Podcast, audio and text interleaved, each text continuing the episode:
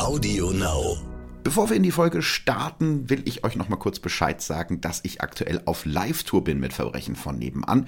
Für einige der Termine gibt's noch ein paar Karten und ähm, fürs nächste Jahr habe ich aktuell keine Tour geplant. Das heißt, das wäre jetzt noch mal die Chance, mich auf der Bühne zu sehen, in live und in echt. Nicht, dass nachher sich irgendwer beschwert, er oder sie hätte nichts gewusst. Checkt einfach Eventim oder eure Vorverkaufsstelle. Da stehen alle Termine.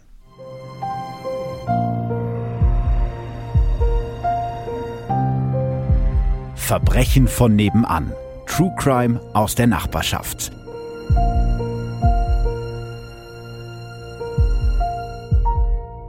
Hallo und herzlich willkommen bei Verbrechen von nebenan, bei einer ganz besonderen Folge mit einem ganz besonderen Gast. Ihr habt ja wahrscheinlich schon mitbekommen, dass es Verbrechen von nebenan seit einiger Zeit auch als TV-Adaption bei Sky Crime gibt. Falls nicht, die erste Folge der zweiten Staffel gibt's aktuell kostenlos zum Probegucken auf YouTube, also einfach mal Verbrechen von nebenan eingeben. Und wenn ihr jetzt gerade diese Folge hört, ist der zweite Teil der zweiten Staffel Verbrechen von nebenan auf Sky angelaufen mit fünf neuen Folgen. Und ich muss sagen, ein Fall aus dieser Staffel hat mich besonders mitgenommen. Deshalb habe ich mich entschieden, auch eine Podcast-Folge dazu zu machen. Und weil es in dieser Folge so sehr stark um die Gefahren im Internet und gleichzeitig auch um einen ja ziemlichen Präzedenzfall in der deutschen Rechtsgeschichte geht, habe ich mir einen Experten eingeladen, der sich mit beiden Themen gut auskennt und der sogar über diesen Fall schon in einem seiner Bücher geschrieben hat. Kurze Vorstellungsrunde. Alexander Stevens ist, ja, ich würde sagen, einer der bekanntesten Rechtsanwälte Deutschlands. Bestseller-Autor bist du auch noch und außerdem Podcast-Kollege. Zusammen mit Bayern 3 Moderatorin Jacqueline Bell macht er den Podcast True Crime Tödliche Verbrechen. Hi, Alex. Mein Lieber, ich freue mich, bei dir in der Sendung sein zu dürfen. Ich freue mich, dass du da bist, weil es ist, glaube ich, an der Stelle und bei dem Fall ganz gut, wenn man ein bisschen, ja, wie soll ich sagen, juristische Unterstützung hat. Das kann man schon mal sagen, es wird nicht ganz unkompliziert, was zumindest die juristische Bewertung angeht, oder? Ja, gehört tatsächlich zu den, ich würde sogar sagen, schwersten Fallgestaltungen im Strafrecht. Viele Juristen beißen sich daran die Zähne aus, aber ich werde versuchen, es möglichst leicht zu erklären und es gibt auch ein paar lustige naja, vielleicht ist lustig das falsche Wort, aber sehr humoreske Beispiele dazu, um das Ganze ein bisschen zu entzerren und ein bisschen freundlicher zu gestalten. Dann bin ich schon sehr gespannt, weil du hast es im Prinzip schon angedeutet, besonders freundlich ist jetzt dieser Fall, über den wir gleich sprechen, nicht. Deshalb eine kleine Inhaltswarnung vorab. In dieser Folge geht es um Kindesmissbrauch, Selbstverletzung, krankhaften sexuellen Sadismus und auch um Suizid. Also das ist wirklich krasser Scheiß. Wenn euch diese Themen belasten, dann überspringt diese Folge lieber. Einige Namen habe ich geändert. Bist du bereit, Alex? Können wir loslegen? Ich bin bereit. Sehr gut. Um 5 Uhr morgens hält es die 23-jährige Birgit nicht mehr aus. Schon länger ist die Leipzigerin im Internetforum Hoffnungsschimmer unterwegs, liest sich dort Beiträge über Bulimie, posttraumatische Belastungsstörung und Suizid durch. Hin und wieder kommentiert sie auch. Aber an diesem frühen Freitagmorgen, den 18. März 2016, startet Birgit zum ersten Mal eine eigene Diskussion in dem Forum, um sich den ganzen Schmerz von der Seele zu tippen. Sie schreibt über ihren Großvater, der sie missbraucht hat, als sie erst fünf Jahre alt war und darüber, wie sehr das immer noch ihr Leben bestimmt.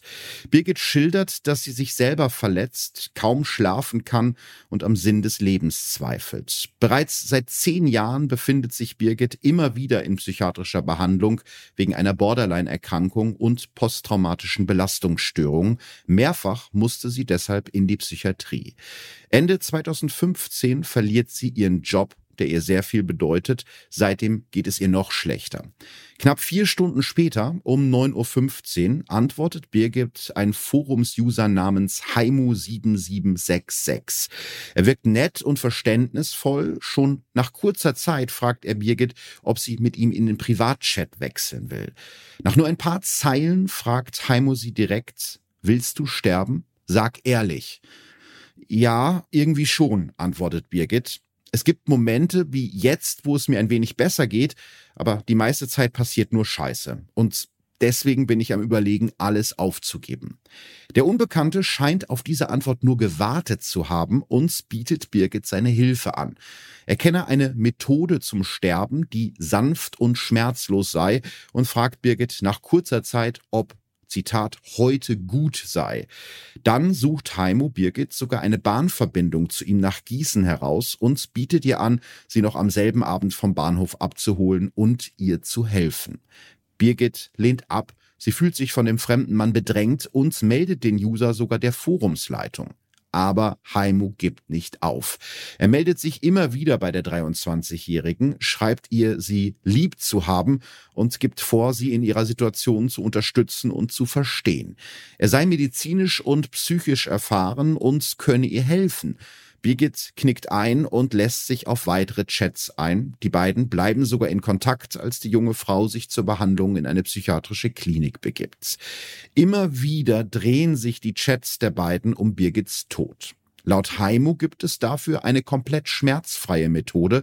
Er schildert Birgit seinen Plan in allen Einzelheiten. Sie solle mit dem Zug zu ihm nach Gießen fahren, am besten in einem Rock und ohne Unterwäsche. Er will sie mit dem Auto abholen und in ein Waldstück fahren. Während sie sich nackt auszieht, will er den Galgen vorbereiten.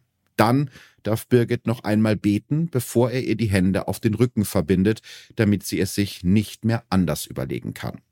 Zum Schluss will er Birgit einen guten Orgasmus verschaffen und sie dann erhängen. Am 29. April 2016, also knapp anderthalb Monate nach ihrem ersten Kontakt, ist es soweit. Birgit schafft es, die Ärzte in ihrer Klinik dazu zu bewegen, sie zu entlassen. Sie setzt sich in den Zug und macht sich auf den Weg nach Gießen. Wie vereinbart schreibt Birgit Heimu von unterwegs eine SMS. Doch ihm scheint das Timing nicht zu passen und er bittet sie deshalb, das Treffen zu verschieben. Die Konfirmation seiner Tochter stehe in den nächsten Tagen an. Doch Birgit ist fest entschlossen, heute oder nie. Und so biegt morgens um 1.10 Uhr ein schwarzer Mercedes auf den Parkplatz des Gießener Bahnhofs. Birgit wartet schon in der kalten Nacht. Dick angezogen, mit einer Kapuze auf dem Kopf und hochgezogenen Schultern. Heimo ist ganz in schwarz gekleidet und legt Birgit zur Begrüßung den Arm um wie ein alter Freund. Zusammen machen sich die beiden auf den Weg zu seinem Wagen. Doch Bevor die beiden den schwarzen Mercedes erreichen, stürmen Polizeibeamten aus ihrem Versteck. Heimo wird verhaftet. In seinem Auto finden sich drei Abschleppseile und Kabelbinder. Es war alles bereit. Ja, vielleicht mal ein kurzer Break an der Stelle, weil es doch ein recht heftiger Anfang ist. Ich kann mir vorstellen, dass du in deiner Karriere als Anwalt schon so einiges erlebt hast, aber so ein Fall könnte ich mir vorstellen, ist dir wahrscheinlich noch nie untergekommen, oder? Also ich sage ja immer, zumindest im Strafrecht gibt es nichts, was es nicht gibt. Ich denke, da sind wir uns einig. Absolut. Und man ist dann immer wieder überrascht, zu welchen ja, zu welchen Straftaten und auch Dingen Menschen möglich sind dass Menschen wie in dem Fall auch völlig irrational reagieren, mal davon abgesehen, dass ja auch in unserem Fall eine psychische Vorerkrankung eine Rolle spielt. Das erlebt man aber doch häufiger. Wir hatten jetzt kürzlich einen Fall, da habe ich auch gesagt, das, das gibt's doch gar mhm. nicht. Äh, da ging es um tibetanische Mönche und einer der Mönche war dem anderen etwas neidig und mhm. war der Meinung, der sei also kein guter Mönch und hat sich dann mit Bärwurz zugesoffen, Mut angetrunken und ist dann rüber zu dem anderen anderen Mönch, wo sich aber wiederum Kollegen befanden, also insgesamt mehrere Mönche, und hat den dann niedergestochen. Und ist dann wieder zurück und hat dann wieder Bärwurz getrunken. Und du wirst es nicht glauben, keiner der anderen anwesenden Mönche hatte sich getraut, den Rettungsdienst, geschweige denn die Polizei zu verständigen, mhm. weil sie Angst vor den Corona-Maßnahmen hatten. Wahnsinn. Weil sie sich mit zu vielen Leuten in diesem Raum befunden hatten. Das ist jetzt kein Witz. Und dann hatten sie eine Freundin angerufen, ob sie nicht einen Geheimarzt kennen würde, der jetzt dem fast Sterbenden hier helfen könnte. Die hat dann den Rettungsdienst verständigt und so ist die ganze Sache überhaupt erst aufgeflogen.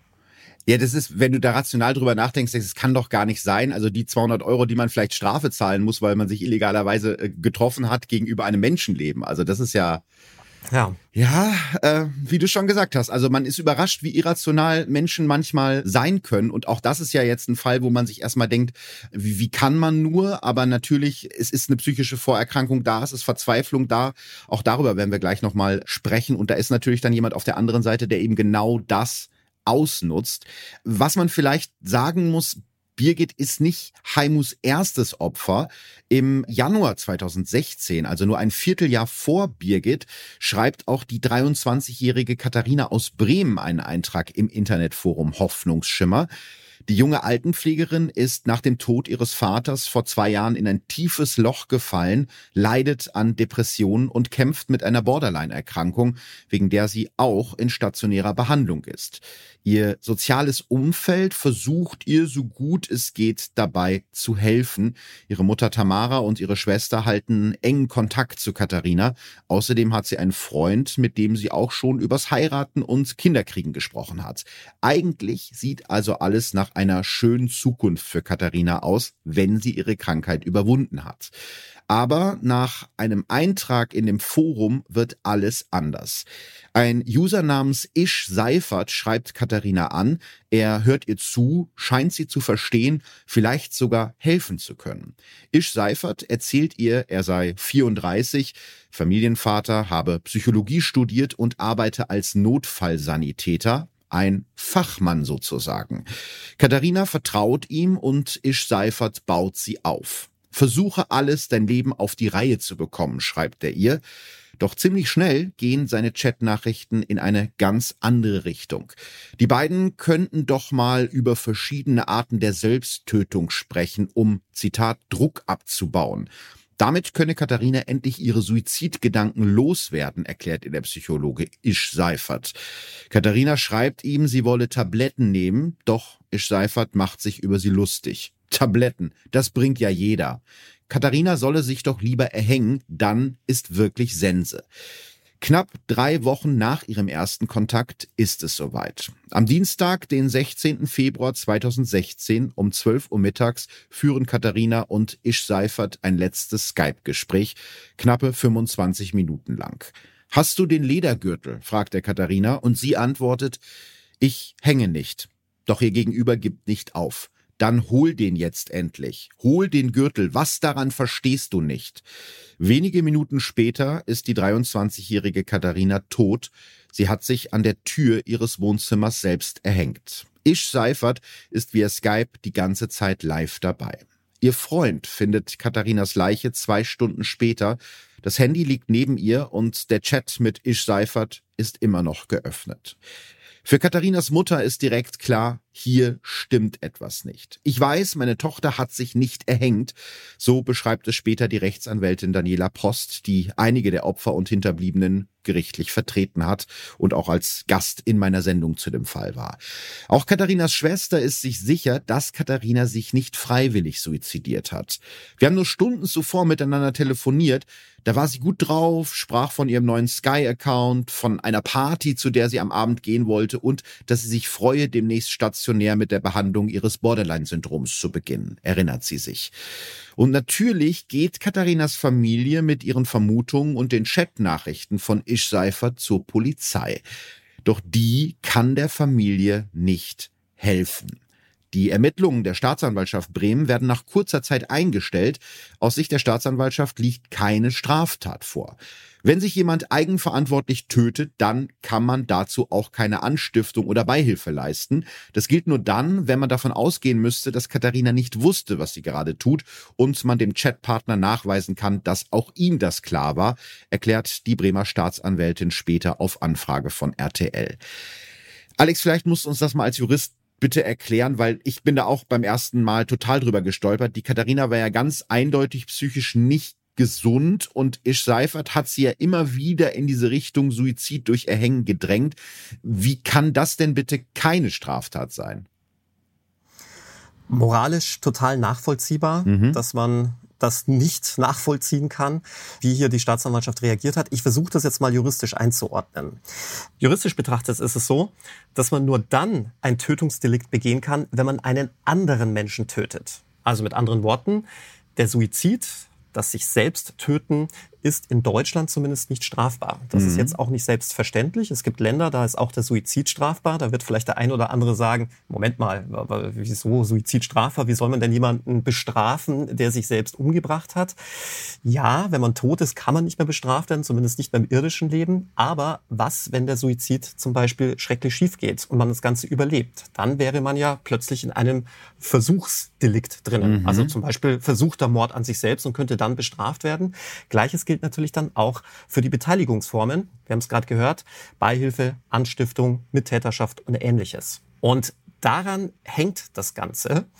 Denn für eine strafbare Anstiftung zu einem Tötungsdelikt reicht bereits die bloße Herbeiführung einer, ja, ich sage jetzt mal, verlockenden Situation. Ja, also mhm. zum Beispiel, wenn ein Räuber, der gerade ein Juweliergeschäft überfallen hat und auf der Flucht von einem couragierten Bürger verfolgt wird, dann absichtlich etwas Wertvolles aus der Beute fallen lässt, um seinen Verfolger von der Verfolgung abzubringen, würde sich der Räuber dann wiederum strafbar machen, wenn der Verfolger das aufhebt und die Verfolgung beendet nämlich ah. Anstiftung zur Unterschlagung. Ja, also da stiftet der Räuber quasi seinen Verfolger an. Bei der Beihilfe ist es ähnlich. Da wird man bestraft, wenn man die Haupttat irgendwie nur fördert. Ja, also mhm. auch auf unseren Fall gesprochen, allein, dass man jemanden psychisch bestärkt, kann bereits eine strafbare Beihilfe darstellen. Ich bringe da immer ganz gerne das Beispiel des Bankräubers, den man in die Bank gehen sieht. Wenn man als Bürger dem dann auch noch viel Glück wünscht, dann wäre man möglicherweise schon dran wegen Beihilfe. Gut, das ist, glaube ich, generell eine schlechte Idee, einem Bankräuber viel Glück zu wünschen, aber was hat's nicht alles schon gegeben, ne? Genau. Aber nach der Systematik unseres Strafrechts, des deutschen Strafrechts, basiert der Unwert einer Teilnahme in einer Straftat eben auf der Haupttat des mhm. Haupttäters. Das heißt, die Hilfe zu einer Tat, die an für sich schon gar nicht strafbar ist, in unserem Fall der Suizid, kann natürlich dann auch nicht strafbar sein. Ah, okay. Und mhm. Damit kommst du genau zu dieser Einschätzung der Staatsanwaltschaft. Wer einer anderen Person beim Suizid hilft, indem er, was weiß ich, beispielsweise Schlaftabletten besorgt oder auch psychische Beihilfe leistet, der kann dafür nicht belangt werden.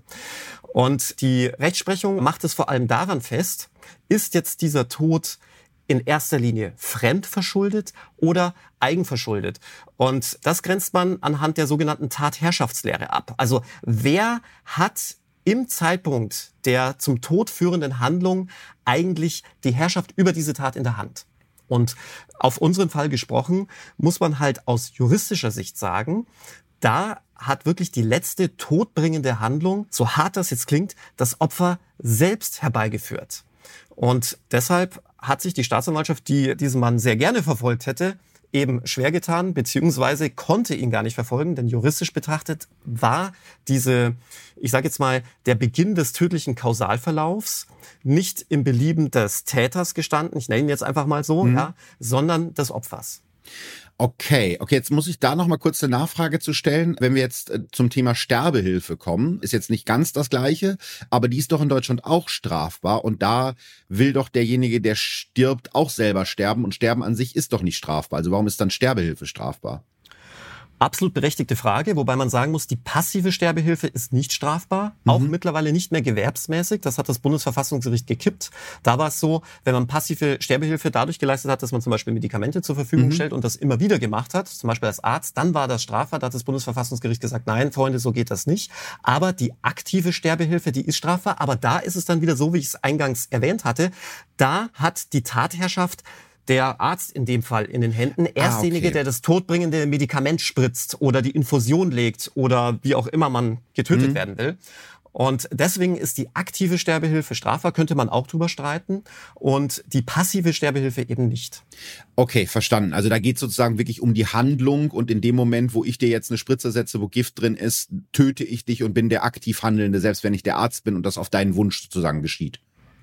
Man kann sich das eigentlich ganz leicht merken, wenn man nur die Spritze aufzieht mit dem tödlichen Medikament und die dem Opfer gibt mhm. und das Opfer spritzt sich selber, dann macht man sich nicht strafbar. Spritzt man allerdings dem Opfer das Medikament, dann macht man sich strafbar. Ah, okay. Ja, wieder was gelernt. Vielleicht mal zurück zu Katharina. Das ist ja auch für die Familie ganz, ganz furchtbar. Du hast gerade auch schon gesagt, moralisch und juristisch ist manchmal so ein Unterschied. Die sind natürlich verzweifelt, weil sie ja eine Ahnung haben, was da passiert sein könnte. Sie haben ja diese Chatverläufe noch gesehen und wenden sich deshalb an die Medien und landen dabei am Ende bei RTL Undercover Reporter Wolfram Kunig und seinem Team, die dann beginnen, den Fall zu recherchieren. Vielleicht dazu auch noch kurz eine Frage aus deinem Anwalts Alltag. Du hast ja auch einige Prozesse schon begleitet, die sehr öffentlichkeitswirksam waren und sind, will ich mal sagen. Ist es aus deiner Sicht eine sinnvolle Sache, an die Öffentlichkeit zu gehen, wenn man bei den Behörden nicht mehr weiterkommt? Oder hast du vielleicht auch deinen Mandanten schon mal dazu geraten, diesen Weg eben zu gehen? Das ist immer ein sehr zweischneidiges Schwert. Mhm. Vielleicht muss man da auch unterscheiden, jetzt den Fall, den wir jetzt gerade besprechen und ähm, die grundsätzliche Idee, sich an die Medien zu wenden, zum Beispiel im Rahmen eines Strafprozesses, da kann das Vor- und Nachteile haben. Also es gibt ja ganz häufig auch schon eine krasse Vorverurteilung von Mandanten, gerade wenn es um Tötungs- und Sexualdelikte geht. Ja. Vor allem aber dann, wenn es ein reiner Indizienprozess ist, also wenn es keine Sachbeweise gibt. Und dann kann es durchaus nützlich sein und tunlich, sich an die Medien zu wenden, um einen gewissen Ausgleich zu schaffen. Also man denke an die Waage der Justitia. Das ist ja auch ganz oft so beim Gericht. Wenn das Gericht die Anklageschrift von der Staatsanwaltschaft bekommt und man das so stehen lassen würde, dann schlägt die Waage erstmal in eine ganz andere Richtung aus, meist zum Nachteil des Angeklagten. Gibt man dann selbst etwas noch ein an das Gericht, mhm. ja? Zuge eines Verteidigungsschriftsatzes oder lässt man sich möglicherweise auch zur Sache ein, dann kann sich diese Waage aber auch wieder ins Gleichgewicht oder auch wieder in die andere Richtung drehen. Also von dem her ist das immer so die Überlegung, arbeitet man dann wirklich bewusst mit den Medien zusammen, gibt man Informationen weiter.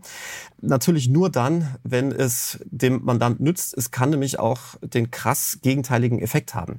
In unserem Fall muss ich ganz ehrlich sagen, würde ich von solchen Sachen tunlichst abraten.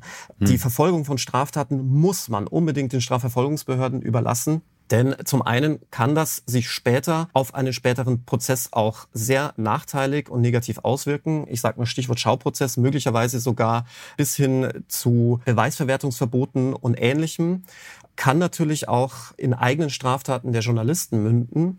Und vor allem ist es auch ein Sicherheitsfaktor. Vielleicht auch nochmal zu den Straftaten der Journalisten. Man hatte eine Zeit lang ja auch versucht, Pädophile zu überführen, indem ja. man als Agent-Provokateur, ja, also so als Lockspitzel agiert hat. Und da haben sich viele Journalisten sogar selbst strafbar gemacht. Also man muss da wirklich höllisch aufpassen. Ich habe vorhin gesagt, zweischneidiges Schwert deshalb, weil man den Journalisten hier wohl zugute halten muss, dass möglicherweise ohne ihrem Wirken der Täter immer noch frei rumlaufen würde. Ja. Ja, also ist es immer so ein Hin und Her. Man kann sich dann auch nachher wahrscheinlich trefflich darüber streiten, ob das und wie es dann letztlich abgelaufen ist, richtig war. Aber grundsätzlich will ich das jetzt nicht im Vorfeld verurteilen. Okay, ja, ich meine, in dem Fall war es ja auch so, dass diese Verzweiflung daher rührte, dass die Strafverfolgungsbehörden eben nichts getan haben. Also das kann ich zumindest aus Sicht der Familie komplett nachvollziehen, dass man das Gefühl hat, man kommt nicht weiter, man muss ja irgendwas tun, damit dieser Tod nicht ungesühnt bleibt. Ne? Absolut. Und äh, tatsächlich setzt das jetzt auch gewisse Prozesse in Gang. Also der, der RTL-Reporter Kunig und sein Team beginnen in einschlägigen Foren verdeckt zu recherchieren. Natürlich auch in dem Forum Hoffnungsschimmer, das ich jetzt schon zweimal erwähnt habe. Und da kommt jetzt eben auch meine Lieblingskriminalpsychologin Lydia Benecke ins Spiel. Die kennt ihr ja schon aus diesem Podcast. Lydia hat die Idee, wie man Ish Seifert auf die Spur kommen könnte. Sie erschafft die fiktive Persönlichkeit einer depressiven jungen Frau, die ihre Unsicherheiten und Suizidgedanken in verschiedenen Internetforen beschreibt. Sozusagen das ja perfekte Opfer für den Mann, der schon Katharina in den Tod getrieben hat. Und tatsächlich beißt ein User an, der genau in das Täterprofil passt. Über Tage chattet Lydia Benecke immer wieder mit dem Mann und versucht dabei so viel wie möglich über ihn herauszufinden. Einige dieser Chats hat sie mir für den Podcast und für meine Show zur Verfügung gestellt. Wir haben sie nachvertont. Wir können ja mal einen ersten Auszug hören und der ist wirklich übel. Warum bist du dir eigentlich so sicher, dass du wirklich in der Lage dazu wärst, das tun zu können? Weil ich sehr oft Menschen sterben sah. Und du würdest dich schlachten lassen? Wo und auf welche Art? Im Wald irgendwie. Ich kann mir vorstellen, mich schlachten zu lassen, ja. Klingt gut. Ich meinte, wo und auf welche Art hast du Menschen echt sterben gesehen? Rettungsdienst. Oh, Philipp, da werden bei mir auch gleich wieder Erinnerungen wach. Denn leider muss man sagen, und da spreche ich aus eigener Erfahrung, mhm. ich war mhm. selbst zehn Jahre lang Rettungssanitäter im Rettungsdienst, gibt es dort auch sehr hypertrophe Menschen, die da arbeiten, ähnlich wie den Feuerteufel bei der Feuerwehr, der dann willentlich Brände legt, um der Erste zu sein, der dann diesen Brand löscht, um dann als Held in den Medien zu gelten, hast du ähnliche Leute auch im Rettungsdienst, die nichts Gutes im Schilde führen, ohne jetzt alle unter Generalverdacht zu stellen. Aber ich habe da auch Sachen erlebt, das glaubst du nicht. Wahnsinn. Also ich wusste zwar, dass es diese sogenannten Todesengel im, im Krankenhaus zum Beispiel gibt. Ne, wobei, zum Beispiel, genau. Ja, ja, aber im Rettungsdienst, das hatte ich jetzt noch nie gehört. Sehr gruselig, aber ich kann verstehen, dieses Feuerwehrbeispiel ist, glaube ich, ganz gut. Das lockt halt zwischendurch, das ist natürlich eine ganz kleine Minderheit, auch Menschen an, die in diesem Job besser nichts verloren hätten, wenn wir mal ganz ehrlich sind. Ne? So ist es leider, aber ich glaube, das gibt es in vielen Berufen, auch bei der Polizei. Denk zum Beispiel an George Floyd. Das war auch ein absolut hypertropher, ich würde jetzt mal sagen, Rambo, der in der Polizei einfach nichts verloren hatte. Soll es ja auch bei Verteidigern geben, wahrscheinlich. Habe ich gehört. Auch, auch da gibt es schwarze Schafe. Ja, vollkommen klar. Ja, ich fand es ganz interessant, wenn man sich das mal so im Einzelnen anguckt. Der Täter möchte Macht und Dominanz über das Mädchen ausüben. Für ihn ist das jedoch stark an sexuelle Tötungsfantasien gekoppelt. Es ist für ihn ultimativ erregend, wenn er eine Frau sterben sieht. So hat mir das Lydia Benecke erklärt, diesen Chatverlauf. Es geht also nicht um den normalen, in Anführungsstrichen, sexuellen Sadismus, weil das kennen wir ja auch aus den Medien oder vielleicht sogar aus der eigenen Erfahrung. Da haben beide Partner Spaß dran und man geht halt eben immer nur so weit, wie der andere es auch will, sondern da geht es eben um diesen gefährlichen sexuellen Sadismus. Sehr interessant ist meiner Meinung nach auch, wie der Täter sein vermeintliches Opfer manipuliert und destabilisiert. Kannst du in die Stadt zum Shoppen alleine? Bitte setz mich nicht so unter Druck mit dem Treffen. Wir werden uns sicher treffen, aber ich muss hier erstmal alles dazu kriegen, sich zu beruhigen. Ich glaube, du hast immer noch keine Vorstellung davon, was für ein Ausnahmezustand mein Leben derzeit ist. Doch, und es stellt sich die interessante Frage, ob du das willentlich kontrollieren kannst. Du setzt mich so unter Druck wie mein Vater. Das finde ich unangenehm. Wenn du mich wirklich so gern hast, wie du schreibst, dann bitte ich dich, mir nicht noch mehr Stress zu machen. Ich muss dringend weniger Stress haben, nicht mehr. Hey, ich kann auch aufgehen. Ja, also man sieht hier krasse Konkurrenzen zu dem ersten Fall, über den wir gesprochen haben, mhm. der ja dann im tragischen Tod endete. Also man kann wohl davon ausgehen, dass es sich hier um dieselbe Person handeln dürfte. Ja, es ist ganz interessant, dass der Täter so mit einem ganzen Werkzeugkasten an Instrumenten arbeitet. Ne? Er macht Druck, manchmal droht er und dann ist er an den richtigen Stellen wieder zugewandt, fast schon liebevoll. Das hatten wir ja eben auch, dass er den Leuten schreibt, ich hab dich doch lieb und so. Also das ist echt ein ganz perfides Spiel, mit dem er da seine Opfer manipuliert. Und noch während Lydia Benecke und das Team von Undercover-Reporter Wolfram Kunig mit dem Mann chatten, den sie für Katharinas Mörder halten, meldet sich eine weitere junge Frau, Birgit er. Und von der habe ich euch ja schon ganz am Anfang erzählt. Die 23-jährige Leipzigerin ist als Kind missbraucht worden, leidet bis heute unter den Folgen und kämpft deshalb immer wieder mit Suizidgedanken. Auch sie hat in dem Selbsthilfeforum Hoffnungsschimmer einen User kennengelernt, der sich Haimu nennt und der ihr angeblich dabei helfen will, sich aufzuhängen. Birgit hat allerdings mittlerweile begriffen, dass es Heimo eben nicht darum geht, ihr einen schmerzlosen Suizid zu ermöglichen, sondern vor allem darum, sich selbst sexuelle Befriedigung zu verschaffen. Als sie in der Presse vom Tod von Katharina aus Bremen erfährt, kommt ihr ein böser Verdacht. Sind Katharinas Isch Seifert und ihr Haimu vielleicht ein und dieselbe Person? Birgit fasst einen absolut verrückten und tödlichen Plan. Sie will Heimo überführen, indem sie sich von ihm umbringen lässt. Damit will die 23-Jährige, die mit ihrem Leben zu diesem Zeitpunkt abgeschlossen hat, ihrem Tod wenigstens einen Sinn geben. Das alles hält Birgit in einem 20-seitigen Tagebuch fest, weil sie hofft, dass ihre Leiche und ihre Aufzeichnungen gefunden werden und Heimo damit endlich verurteilt werden kann. Birgit will sich selbst opfern, um andere Frauen zu retten. Am 29. April 2016 sitzt Birgit im Zug nach Gießen auf dem Weg zu Haimu. Und jetzt passiert etwas wirklich Wahnsinniges. Aus dem Zug schreibt Birgit eine Abschiedsnachricht an zwei Bekannte. Einer davon ist ein ehemaliger Arbeitskollege und dieser Ex-Kollege weiß von Birgits Plänen und ihrem Kontakt zu Heimo und ruft sie an. Stundenlang hält der 30-jährige Birgit am Telefon und holt gleichzeitig RTL-Reporter Wolfram Kunig mit ins Boot, mit dem Birgit ja schon vorher lose Kontakt hatte. Und gemeinsam schaffen es die beiden, Birgit zu überzeugen, Heimo eine Falle zu stellen. Kunig verständigt die Polizei, die Heimu am Gießener Hauptbahnhof in Empfang nehmen soll, sobald er sich Birgit nähert. Um 1.10 Uhr am Morgen schnappt die Falle zu, Heimu wird festgenommen und die RTL-Kameras sind live dabei. Ja, ich hatte ja schon eingangs erwähnt, dass man über die Art und Weise der journalistischen Berichterstattung in dem Fall sicherlich streiten kann. Mhm. Man darf ja nicht vergessen, man hat es hier mit einer offensichtlich psychisch dekompensierten Patientin zu tun und Opfer. Und von dem her weiß ich nicht, ob ich das so gut heißen kann, dass hier die Kameras live dabei waren. Umgekehrt muss man sagen, hat der Reporter absolut richtig reagiert, die Polizei zu verständigen, was viele nämlich nicht wissen, ist, dass die Polizei diesen Fall zunächst auch überhaupt nicht ernst genommen hat. Ja. Der Reporter hatte sich nämlich zunächst an die Kriminalpolizei gewandt, an den Kriminaldauerdienst und die haben gesagt, wir haben so sowas gar keine Zeit.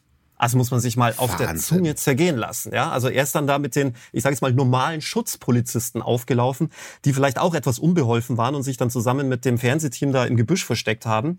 Aber letzten Endes muss man zur Ehrenrettung von RTL und den Journalisten sagen, ohne ihnen wäre es wahrscheinlich nicht dazu gekommen, dass man Haimu festnimmt. Und man muss vor allem sagen, das Opfer Birgit war ja sogar so weit gegangen, dass sie sagt, sie will sich sogar von ihm umbringen lassen, mhm. um dann im Nachhinein, nachdem sie tot ist, Heimo zu überführen. Ja. Also die haben ihr vermutlich das Leben gerettet. Ja, also mir ging das genauso wie du. Ich war da sehr hin und her gerissen im Vorfeld auch bei der Recherche, eben aus genau dem Grund, dass die Birgit ja ganz offensichtlich nicht psychisch gesund war. Und da finde ich es immer schwierig, als Medienvertreter da die Kamera oder das Mikro drauf zu halten. Aber das hat eben auch die Daniela Post, die Anwältin, die die Birgit später auch vertreten hatten, auch Lydia Benecke, die ja selbst dabei war, haben beide genau das angesprochen, was du gerade gesagt hast. Am Ende des Tages haben die ja den Spuk beendet und haben Birgit eigentlich das Leben gerettet. Also ja, gibt's glaube ich kein Schwarz und Weiß. Es ist eher so genau. eine graue Geschichte eigentlich am Ende des Tages, ne? Lass uns vielleicht mal über den Mann äh, sprechen, der hinter diesem Pseudonym Haimu steckt. So viel kann man schon mal sagen. Er ist weder 34 noch hat er Psychologie studiert. Brunold S. heißt er und er ist zum Zeitpunkt seiner Festnahme 57 Jahre alt, hat graue Haare und einen mächtigen Bauch, der über seiner Hose hängt. Er hat tatsächlich mal als Rettungssanitäter gearbeitet, ist aber mittlerweile berufsunfähig und lebt mit seiner Ehefrau und seiner Tochter in dem 4000 Einwohnernest Löhnberg im Kreis Limburg-Weilburg in Hessen, etwa 70 Kilometer von Frankfurt am Main. Niemand, auch nicht seine Ehefrau, ahnt, dass Brunald S. eine dunkle Seite hat. Schon seit seiner Jugend hat er sadistische Fantasien. Später wird bei ihm krankhafter sexueller Sadismus diagnostiziert. Ihm geht es also eben nicht um das einvernehmliche Ausleben einer gemeinsamen sexuellen Fantasie mit seiner Partnerin, sondern darum, die Frauen gegen ihren Willen zu quälen. Besonders erregen ihn Szenarien, in denen Frauen sich erhängen oder erhängt werden. Er liebt es, Frauen Schmerzen zuzufügen, sie zu demütigen und sie zu fesseln. Der Psychologe und Gutachter Dietmar Heubrock, der auch schon in meiner TV-Sendung zu Gast war, spricht im Fall von Brunold S. von Nekrosadismus, einer sexuellen Präferenzstörung, bei der der Betroffene vom Todeskampf eines anderen Menschen sexuell erregt wird. Erste Warnsignale dafür gibt es schon in der Kindheit und so ist es auch bei Brunold S. Jahrelang lebt er diese Fantasien mit Sexarbeiterinnen auf dem Straßenstrich aus. Immer wieder überschreitet er dabei die vorher vereinbarten Grenzen. Viele der Frauen haben Todesangst, aber genau das ist es ja, was Brunold S. gefällt.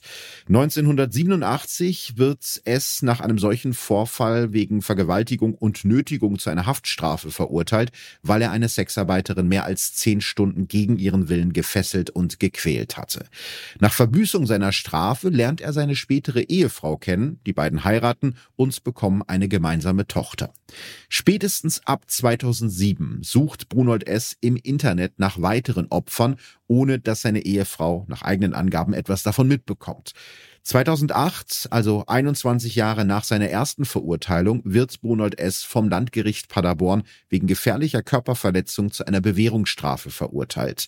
Er hatte eine psychisch labile Frau bis zur Bewusstlosigkeit stranguliert und dabei gerufen, ich bin der Henker. Aber auch das hält ihn nicht davon ab, weiter nach Frauen zu suchen, die er fesseln und quälen kann unter anderem im Rotlichtbezirk am Bahnhofsviertel im etwa 100 Kilometer entfernten Frankfurt am Main. Nachdem sich immer wieder Sexarbeiterinnen über ihn beschweren, spricht ihm die Polizei 2013 ein Aufenthaltsverbot für das Frankfurter Bahnhofsviertel aus.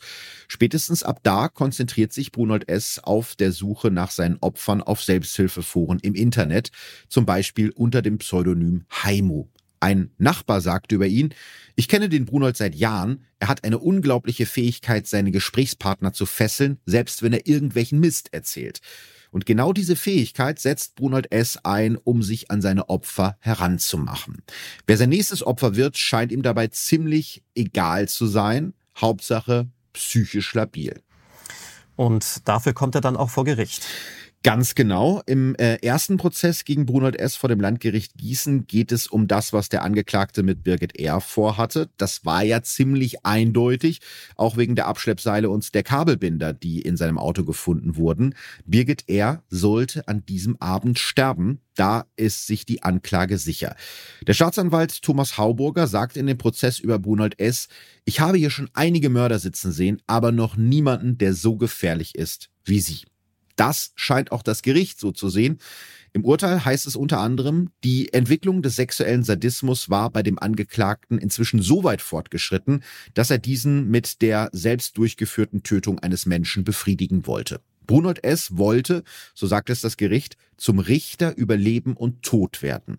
Am 3. Januar 2017 wird er deshalb vom Landgericht Gießen wegen, Zitat, sich bereit erklärens zu einem Mord zur Befriedigung des Geschlechtstriebes zu einer Freiheitsstrafe von sieben Jahren Haft verurteilt. Und das ist jetzt interessant, denn ich glaube, diese Entscheidung ist juristisch ziemliches Neuland, oder Alex? Ja, zumindest ist mir jetzt kein ähnlich gelagerter Fall bekannt, in dem man diesen Paragraphen in der Form angewendet hat. Denn dieser Paragraph 30, der stellt ja letztlich etwas unter Strafe, bei dem im Ergebnis ja noch nichts passiert ist. Mhm. Denn Birgit lebt ja Gott sei Dank noch. Ja. Und in das Versuchsstadium war er ja auch noch nicht eingetreten. Also man kann sich ja auch des versuchten Mordes strafbar machen. Ja, also wenn ich gerade mit dem Messer zum Beispiel ansetze, um auf dich einzustechen, aber aus welchen Gründen auch immer es dann nicht zur Vollendung der Tat kommt, dann wird natürlich auch das bestraft. Nur so weit waren wir auch noch nicht. Mhm. Das heißt, eigentlich gäbe es diesen Paragraph 30 gar nicht, wäre das, was Haimu hier gemacht hat, immer noch und wieder straflos. Und der Gesetzgeber hat gesagt, ja, das mag alles recht und gut sein, aber wenn man Verhalten hat, die schon so gefährlich sind, schon vor dem Versuchsstadium, muss man auch hier einschreiten. Und das hat mehrere Gründe. Denn wenn man sich wirklich ernsthaft zu einem Verbrechen bereit erklärt, dann ist dieses angestrebte Zusammenwirken bereits vor Eintritt des Versuchsstadiums so gefährlich, das erhöht die Gefahr, ich sage jetzt mal, gegenüber den Planungen des Einzeltäters mhm. oder weil man die Motivation und den Motivationsdruck weiter erhöht, dass man sich gesagt hat, nein, auch das muss bestraft werden. Rechtsdogmatisch ist das übrigens alles nicht ganz einfach. Also könnte man durchaus auch anders sehen. In anderen Ländern gibt es diesen Straftatbestand zum Beispiel nicht. Und was hier letztlich das Neuland war, das die Juristen betreten hatten, war dieser Umstand, du hattest es gerade angesprochen, dass wir ja eigentlich wieder jemanden haben, der ja seine Tötung irgendwie will, mhm. aber in diesem Fall ja die Tatherrschaft eindeutig bei Haimu geblieben wäre. Denn er wäre ja der mit der Spritze gewesen, der die Spritze letztlich auch setzt und abdrückt, um das jetzt metaphorisch zu ja. äh, übersetzen. Also mit anderen Worten, er sollte ja den Henkersgalgen vorbereiten. Er wäre derjenige gewesen, der Birgit dann auch die Schlinge um den Hals gelegt hätte. Also mit anderen Worten, hier haben wir eben nicht diese straflose Beihilfe zu einem Suizid, das ein reines Fremdverschulden darstellt, sondern hier haben wir wirklich eigene Tatherrschaft, die zumindest von der Planung her so abgelaufen wäre. Und deshalb konnte man ihn in dem Fall bestrafen. Also du siehst eine doch sehr schwierige juristische Konstruktion auf mehreren Ebenen. Ja, vor allen Dingen, weil es ja noch zu nichts gekommen war, in Anführungsstrichen, zu diesem Zeitpunkt, sondern es gab ja nur diese ganz klare Absicht, das zu tun. Aber er hat ja noch nicht mal mit den Vorbereitungen begonnen. Nur es war halt durch diese Kabelbinder und die Fessel klar, dass das eben kein Spaß war. Ne? Also ist schon, ja, spannend, wie du schon sagst. Ich finde auch die Urteilsbegründung aus Gießen sehr interessant. Da heißt es zum Beispiel, aufgrund des durch die psychische Störung beeinträchtigten Willen des Opfers scheint dessen Tötung nur von außen einvernehmlich. Tatsächlich konnte Birgit eher nicht verantwortlich über ihr Leben disponieren, also bestimmen. Oder wie Staatsanwalt Thomas Hauburger es auf den Punkt bringt, Herr S. machte die Frau zum Werkzeug gegen sich selbst. Und da ist jetzt die Sache, die ich nicht so ganz verstehe, wenn wir jetzt über das Thema Werkzeug gegen sich selbst sprechen. Das Landgericht Gießen hat ja in seiner Entscheidung sich gerade auf diese psychische Ausnahmesituation des Opfers bezogen, also in dem Fall Birgit R., als, als Begründung für die Strafbarkeit des Handels von Brunold S. Im Fall Katharina hat eine andere Staatsanwaltschaft, nämlich die Staatsanwaltschaft in Bremen, ein Jahr vorher gesagt, die Katharina hat sich wegen ihrer psychischen Erkrankung suizidiert und deshalb ist es eben keine Straftat. Also auf den ersten Blick finde ich, ist das ein Widerspruch, oder? Absolut. Allerdings darf man im Strafrecht immer eines nicht vergessen, und das ist der Vorsatz. Mhm. Um sich einer zumindest bei den meisten Straftaten und beim Mord ist es so, um sich eines Mordes strafbar zu machen, muss man vorsätzlich handeln. Das heißt, der Täter muss positiv wissen, was er hier tut. Mhm. In dem Fall die psychische Labilität auszunutzen und wirklich positiv zu wissen, dass ich es hier mit einer psychisch Kranken zu tun habe, die nicht in der Lage ist, frei verantwortlich zu entscheiden. Und das konnte man Haimu in diesem Fall ja konkret nachweisen, weil er ja unter anderem mit Birgit ja in der Psychiatrie auch Kontakt aufgenommen hatte. Also er wusste, mhm. dass sie wegen psychischer Leiden sich in medizinischer Behandlung befindet. Das heißt, da konnte er nicht mehr raus. Wohingegen, als er sich ein Jahr zuvor auf diesem, ich sage jetzt mal, Selbsthilfeforum, um es jetzt mal euphemistisch ja. auszudrücken, rumgetummelt hat, konnte er natürlich nicht positiv wissen. Zumindest konnte man ihm nicht positiv nachweisen, dass man es hier mit einer, ich sage jetzt mal, psychisch dekompensierten Person zu tun hat. Und das ist ihm letztlich, äh, wenn man so will, das war sein Glück. Obwohl die Katharina immer wieder geschrieben hat, mir geht's so schlecht und ich überlege, ob ich Schluss machen soll und so, das sind ja schon ziemlich deutliche Hinweise darauf, dass sie suizidal war zu dem Zeitpunkt. Dass sie suizidal war, ja, aber dass sie psychisch krank war und nicht mehr Herr ihres Willens, das ah, nicht. Und okay. der Suizid an für sich ist, wie gesagt, ja auch vor allem mhm. deswegen straflos, weil man als Gesetzgeber gesagt hat, es muss jeden Menschen frei benommen bleiben, darüber zu entscheiden, ob ich mein Leben beenden will oder nicht, solange es frei verantwortlich ist. Ah, okay, da geht es sozusagen um den freien Willen, den man eben bei Katharina unterstellt hat, dass sie das aus freiem Willen getan hat und bei der Birgit eben nicht. Ganz genau. Okay, okay. Ja, die Entscheidung des Gießener Landgerichtes wird im Juli 2018 vom Bundesgerichtshof in Karlsruhe bestätigt. Auch der BGH beruft sich auf Paragraph 30 des StGB und der sagt, dass auch jemand bestraft wird, der sich bereit erklärt, ein Mord oder ein anderes Verbrechen zu begehen, ohne dass er zu der Tat bereits angesetzt haben muss. Das war das, was du gerade gesagt hast. Genau das hat Brunold S. ja in den Chats mit Birgit mehrfach getan. Auch die Seile und Kabelbinder, die er zu dem Treffen mitgebracht hat, belegen das. Auch die, ja, in Anführungsstrichen Einwilligung von Birgit R. zu dem Mord, so der Vorsitzende des zweiten Strafsenats, sei unbeachtlich, da bei ihr eine psychische Störung maßgeblich gewesen sei. Damit bestätigt der Bundesgerichtshof ein Urteil, das es so vorher in Deutschland noch nie gegeben hat. Wie schätzt du das ein, Alex? Ja, ich meine, dass es nur konsequent ist, insbesondere in Bezug zu der Rechtsprechung der mittelbaren Täterschaft mhm. und einen weiteren sehr interessanten Fall, auf den wir noch später zu sprechen kommen werden. Ja. Denn du hattest ja vorhin schon gesagt, moralisch war das ja überhaupt nicht zu vereinbaren, was hier Haimu gemacht hat und dass er beim ersten Mal straflos davongekommen ist. Beim zweiten Fall war der Unwärts- und Unrechtsgehalt seiner Tat ja noch viel höher, denn hier wollte er ja noch viel weitergehen und gleich selbst Hand anlegen. Ja. Und genau deshalb gibt es ja auch den Paragraph 30, weil das so gefährlich ist. Und in Zusammenschau mit dieser vorbenannten Rechtsprechung, auf die wir jetzt dann noch zu sprechen kommen, ist es einfach nur folgerichtig und konsequent. Mhm. Also Brunert S. bleibt in Haft, das Urteil ist rechtskräftig, allerdings laufen noch weitere Ermittlungen gegen ihn. Der Gießener Staatsanwalt Thomas Hauburger ist nämlich bei den Auswertungen Auswertung der Chats noch auf weitere mögliche Taten von Brunold S. gestoßen. Wir wollten herausfinden, ob noch andere Frauen bei Hoffnungsschimmer Kontakt mit Haimu hatten und ob es nicht vielleicht noch weitere Menschen gibt, die auf ihn hereingefallen sind, erklärt die damals dafür zuständige Ermittlerin. Die 46-jährige Polizistin kontaktiert die Betreiber des Internetforums Hoffnungsschimmer und erfährt so von mindestens 61 unbekannten Usern, die mit Brunot S. gechattet haben. Ihr gelingt es, 47 dieser 61 Personen über ihre bei der Anmeldung im Forum hinterlegte E-Mail-Adresse anzuschreiben. Etwa ein Drittel von ihnen meldet sich auf die Nachricht der Polizeibeamtin zurück und stellt den Ermittlern ihre Chatverläufe mit Haimu zur Verfügung. In den Chats wird deutlich, dass Brunold S. unter verschiedenen Pseudonymen die immer gleiche Masche verfolgt. Er versucht die Userinnen zum Chatten außerhalb des Forums zu überreden und fragt dabei immer wieder, wie dringend ihre Suizidgedanken sind, genau wie er es mit Birgit aus Leipzig gemacht hat. Unter den rund einem Dutzend Opfern ist auch die heute 29-jährige Petra aus Mönchengladbach, die damals in Franken lebt. Sie erzählt den Ermittlern, dass sie eigentlich ein glückliches und zufriedenes Leben geführt hat, bis sie 2015 auf der Autobahn fast in einen Verkehrsunfall mit einem LKW verwickelt wird. Noch Wochen nach dem Unfall leidet die Lehramtsstudentin unter Ängsten und Panikattacken und sucht sich deshalb psychologische Hilfe. Ärzte diagnostizieren bei ihr eine Depression und eine Angststörung und verschreiben ihr deshalb Antidepressiva. Petra hat Schwierigkeiten, über ihre Probleme zu sprechen. Nur ihrem besten Freund vertraut sie sich an und den Usern im Selbsthilfeforum Hoffnungsschimmer.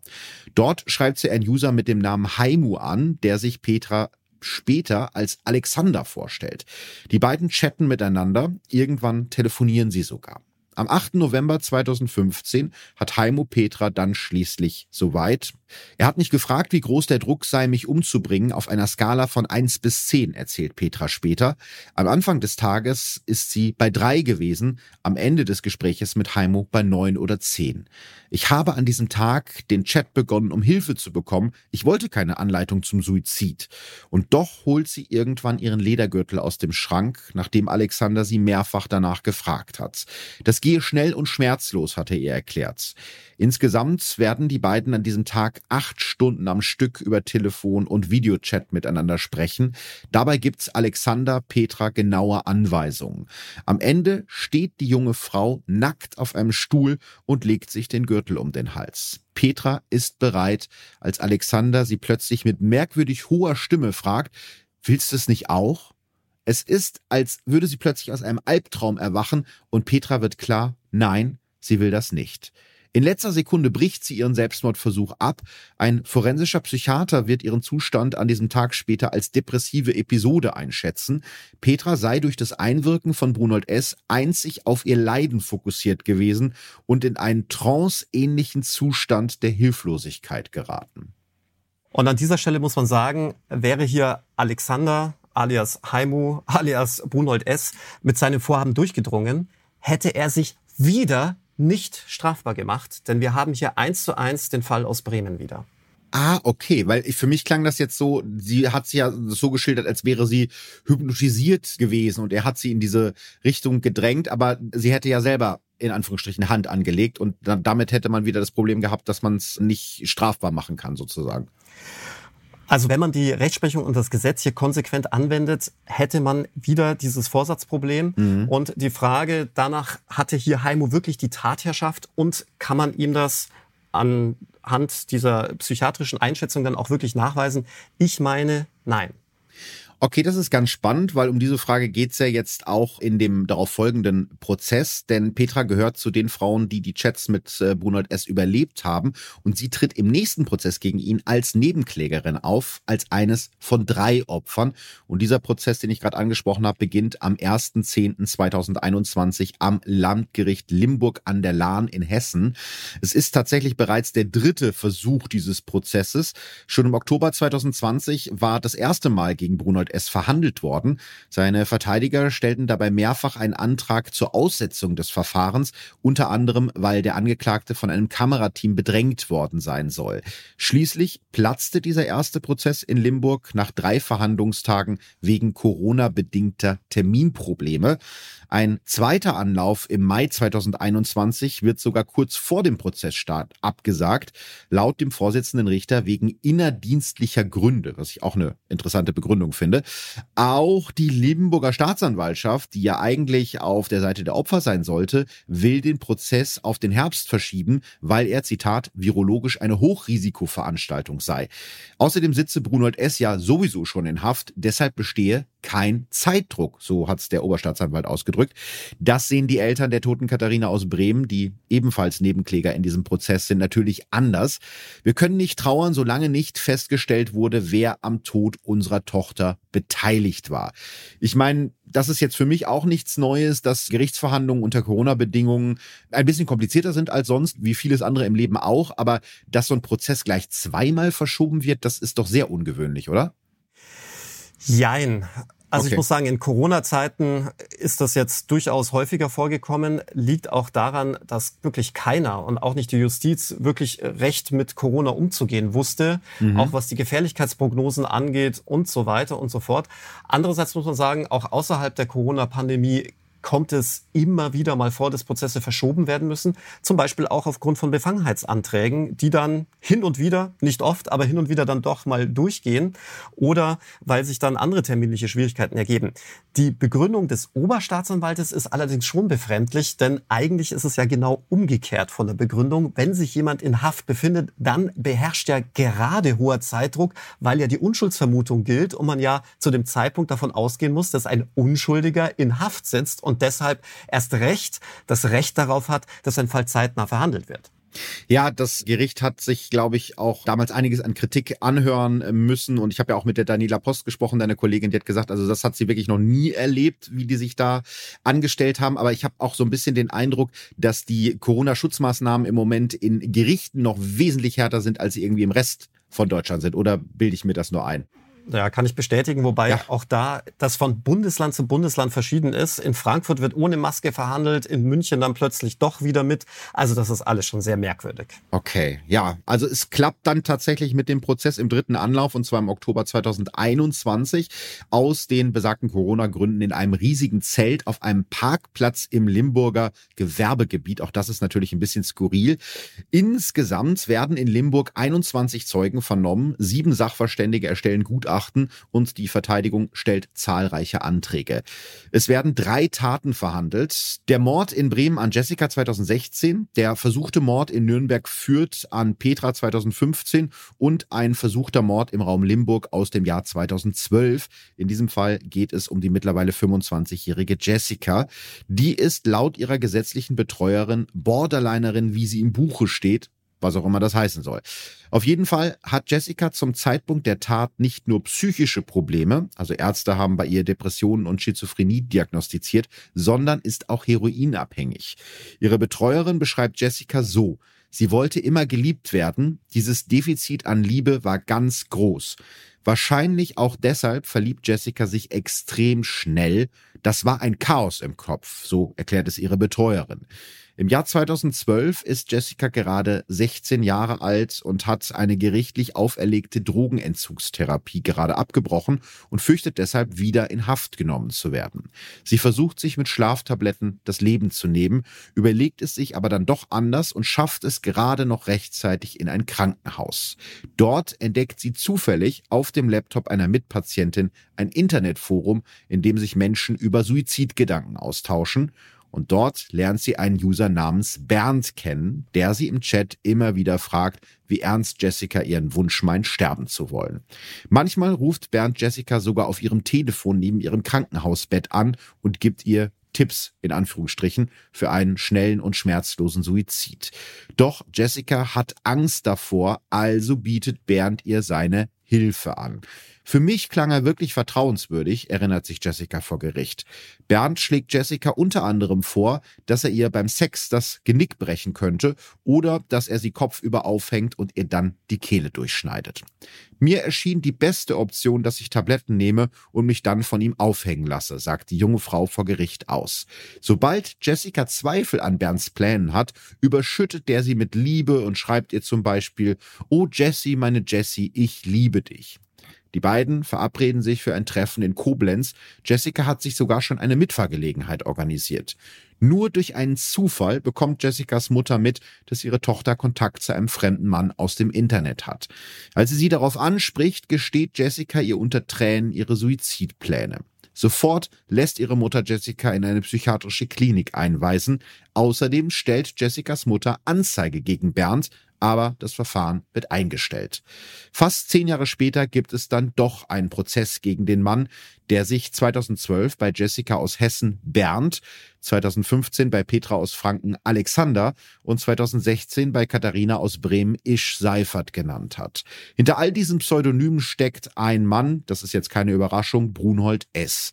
Der liegt mit über den Bauch verschränkten Händen fast in seinem Stuhl, während seine beiden überlebenden Opfer in dem Prozess von ihrem Leid erzählen. Er gibt in dem Prozess sogar zu, Kontakt zu Jessica, Petra und Katharina gehabt zu haben. Allerdings behauptet Brunold S., er habe den Frauen helfen und ihnen zeigen wollen, was das Leben wert sei. Dadurch, dass er sie bis kurz vor den Suizid bringen wollte, wollte er die Frauen therapieren, so erklärt es Bonold S. Seine Verteidiger argumentieren, das Problem an dem Verfahren ist, dass eben, einfach ausgedrückt, nicht alles, was moralisch sittlich verwerflich ist und mit Sicherheit auch von der Mehrheit der Gesellschaft mit Abscheu betrachtet wird, auch strafbar sein muss. Sie fordern deshalb einen Freispruch für Brunold S. und zweifeln immer wieder die Glaubwürdigkeit der Zeuginnen an. Ja, das ist ja was, was du gerade auch schon angesprochen hattest am Anfang. Denn nicht alles, was wir in unserem Moralempfinden als falsch ansehen, muss auch juristisch gesehen strafbar sein. Ja, so ist das. Wir haben halt nun mal kein Moralstrafrecht, Gott sei Dank. Und in Bezug auf das, was Brunhold S. Verteidiger hier sagen, muss ich auch sagen, in paar Punkten haben sie nicht ganz unrecht. Mhm. Vielleicht noch mal so viel. Ich würde das Ganze noch mal ein Stück weit differenzierter betrachten, als es jetzt die Verteidiger einerseits getan haben, aber das Gericht dann auch andererseits. Wir kommen ja dann auch gleich dazu. Ja. Man muss schon sagen, wenn man dieser Rechtsprechung und auch der Gesetzeslage folgt, wie wir sie ja auch eingangs erwähnt hatten, dass wir sagen, jemand, der frei verantwortlich sein Leben beenden möchte, der macht sich nicht strafbar und deshalb können sich auch andere, die ihm dabei helfen, auch nicht strafbar machen. Es kommt entscheidend auf Nuancen hier an.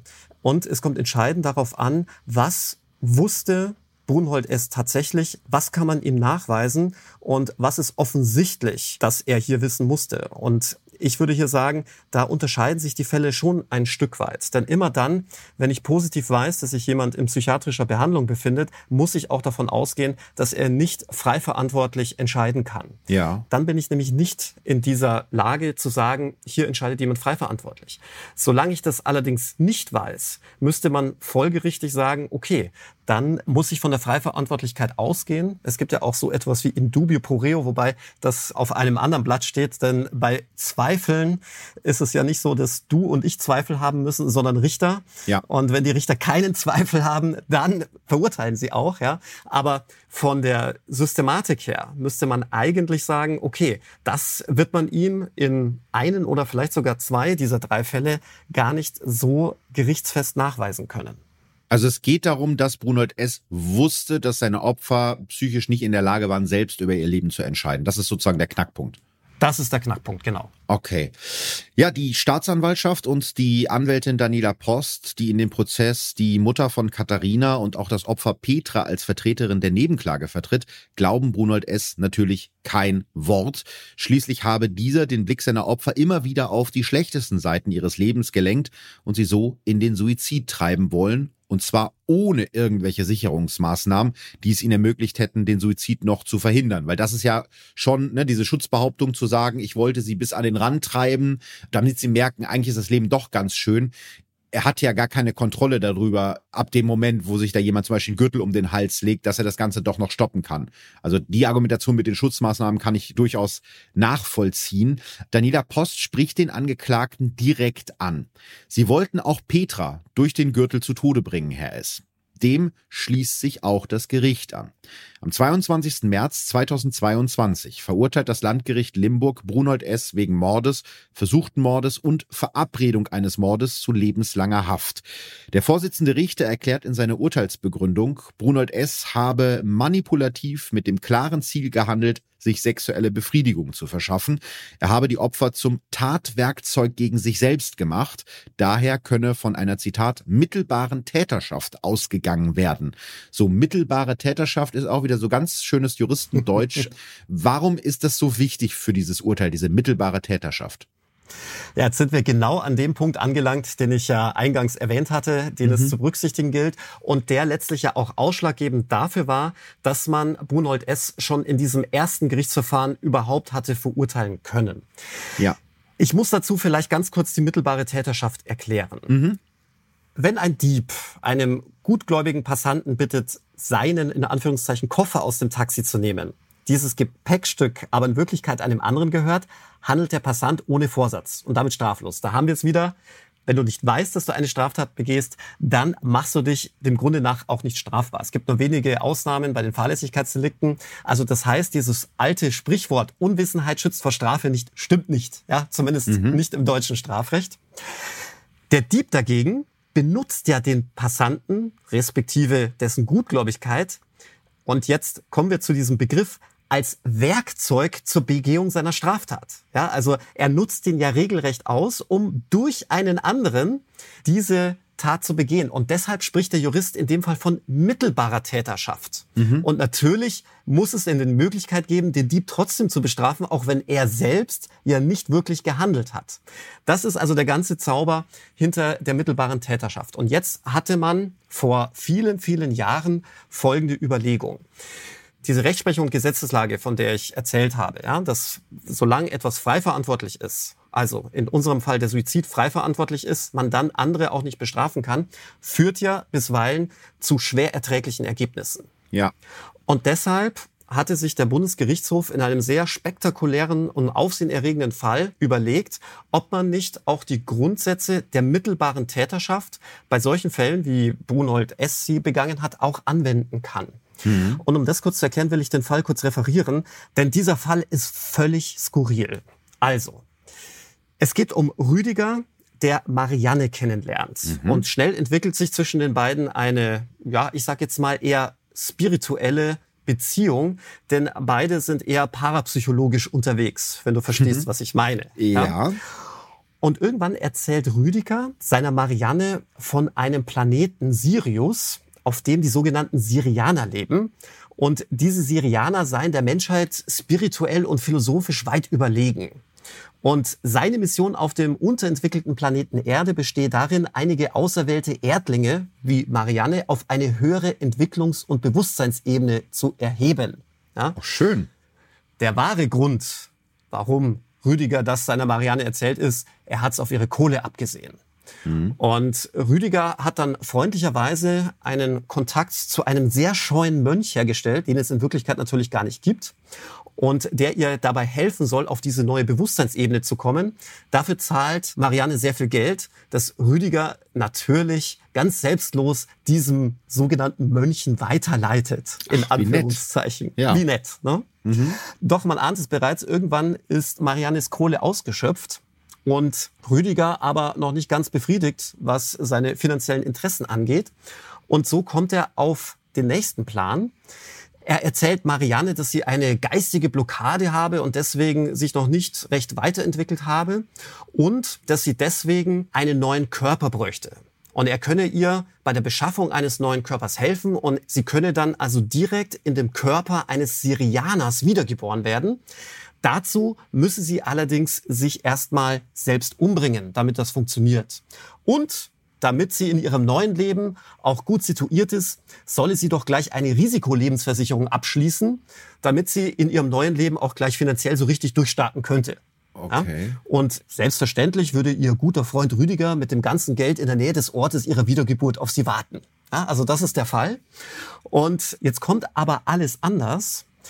Rüdiger beschreibt Marianne auch genau, wie sie sich umbringen soll. Und zwar soll sie sich ein Bad einlassen und dann einen Föhn in die Steckdose einstecken und dann bei laufendem Föhn diesen in die Badewanne fallen lassen. Mhm. Das tut Marianne auch mehrfach Problem ist, sie hat einen Fehlerschutzschalter in ihrem Sicherungskasten. Das heißt, jedes Mal, wenn der Föhn in die Badewanne fällt, passiert nichts, denn der Stromkreis wird unterbrochen. Damit hat Rüdiger allerdings nicht gerechnet. Womit er auch nicht gerechnet hat, ist, dass nach den mehreren Versuchen dieser immer neuen telefonischen Anweisungen eines erkennbar entnervten Rüdigers selbst die leichtgläubige Marianne Zweifel an der Wahrhaftigkeit der syrianischen Mission hatte. Na, endlich. Und so flog dann der ganze Schwindel auf. Und jetzt befinden wir uns wieder in dieser Situation. Wir haben jemanden, der einen anderen Menschen letztlich in den Suizid treibt, aber mhm. von dem man zunächst einmal davon ausgehen muss, dass er hier völlig frei verantwortlich handelt und man sich eigentlich deshalb auch nicht strafbar machen kann. Weil sie ja den Föhn selber in die Badewanne geschmissen hat, immer wieder. Genau, weil sie den selber in die Badewanne schmeißt und weil sie ja auch aktiv in diesem Körper des Syrianers wiedergeboren werden will. Die Sache ist nur die, der entscheidende Haken ist, dass sie ja hier getäuscht wird. Die leichtgläubige Marianne hat ja ein ganz anderes Ziel vor Augen und macht sich damit zu einem Werkzeug gegen sich selbst. Denn das ah. wahre Ziel ist ja in dem Fall die Lebensversicherung, die Rüdiger mhm. einheimsen will. Und so hat dann der BGH gesagt, na ja, hier haben wir eben kein frei verantwortliches Handeln mehr, sondern hier wird letztlich jemand für einen Mord benutzt, hier in dem Fall das Mordmerkmal Habgier, mhm. auch wenn er letztlich an sich selbst handelt. Also du siehst, das ist rechtsdogmatisch vielleicht auch nicht ganz hundertprozentig sauber, aber es ist eine etwas andere Konstellation, als wir sie hier mit Brunhold S zumindest in unserem ersten Fall hatten.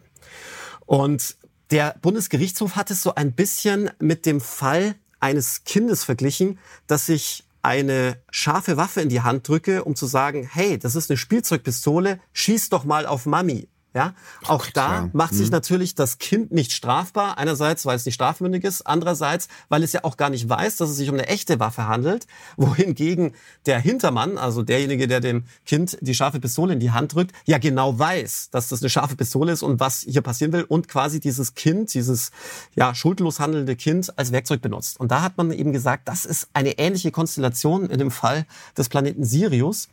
Bei Brunhold S. ist es ja deshalb anders, weil er ja hier nicht vorgibt, dass man in einem anderen Körper wiedergeboren wird und dann ein schöneres Leben danach hätte und ähnliches, sondern da weiß das Opfer ja ganz genau, wenn ich mich jetzt töte, bin ich tot. Punkt. Aus ja. Ende.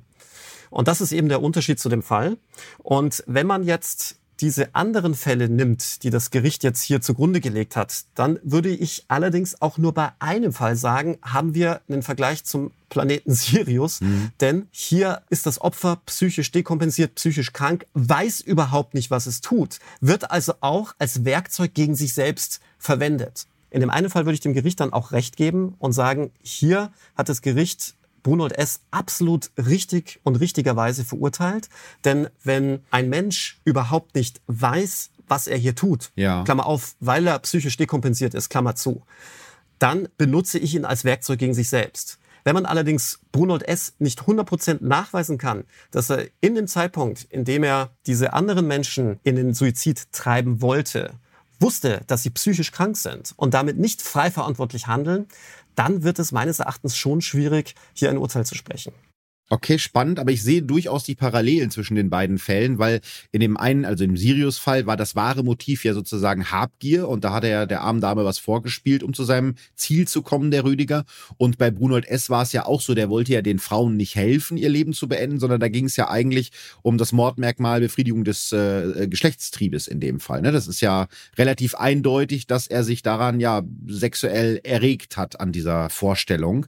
Was ich ganz interessant finde, ist auch die Haft Haftstrafe. Also das Landgericht Limburg, ich habe es ja gerade schon gesagt, lebenslange Haft und äh, außerdem stellt das Landgericht auch die besondere Schwere der Schuld fest und ordnet eine Sicherungsverwahrung an.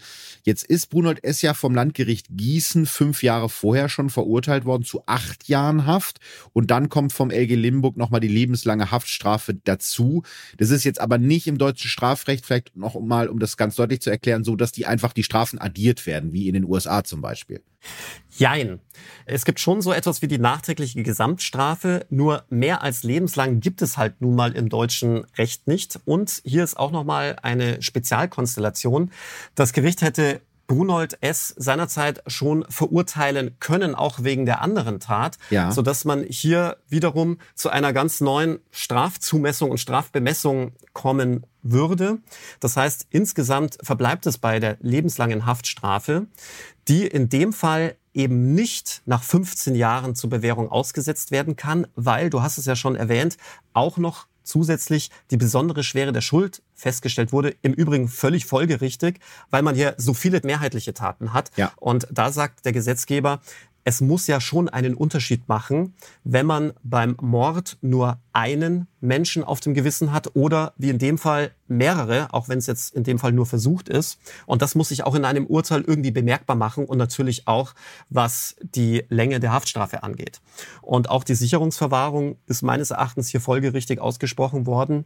Denn jetzt ganz unabhängig davon, dass ich der Meinung bin, dass man bei zwei der insgesamt vier Taten ihn wohl hätte nicht verurteilen können, bei den anderen beiden hat man ihn völlig zu Recht verurteilt. Und hier sieht man auch die Gefährlichkeit, die von Bohnhold S. ausgeht und dass man so einen auch nach Verbüßung seiner Haftstrafe nicht mehr auf die Menschheit so ohne weiteres loslassen kann, versteht sich von selbst. Also eine absolut richtige Entscheidung.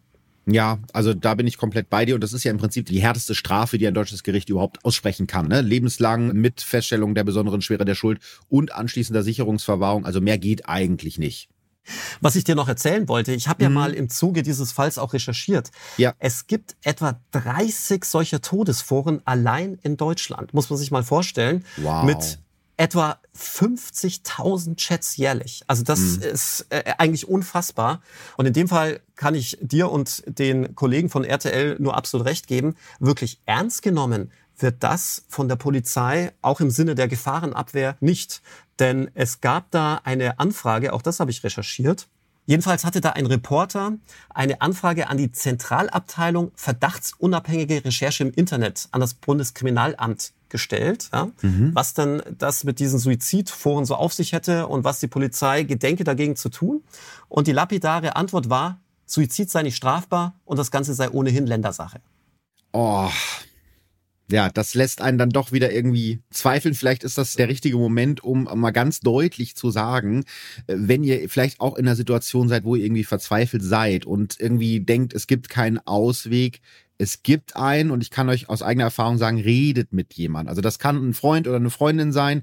Noch besser sind wahrscheinlich Profis und wenn es eben ganz schlimm sein sollte, ruft die Telefonseelsorge an. Die erreicht ihr Tag und Nacht unter der 0800 111 0 111. Das packe ich auch nochmal in die Shownotes. Mir ist das einfach ganz wichtig zu sagen, weil man sieht ja, was passieren kann, wenn man sich an solche Foren im Internet äh, wendet. Das kann eben auch gut sein in einigen Fällen, aber es kann eben auch furchtbar enden, so wie in diesem Fall. Lass uns nochmal ganz kurz am Ende zu Brunold S. zurückkommen der nimmt dieses Limburger Urteil ohne jede Regung oder auch nur ein Zeichen von Reue hin.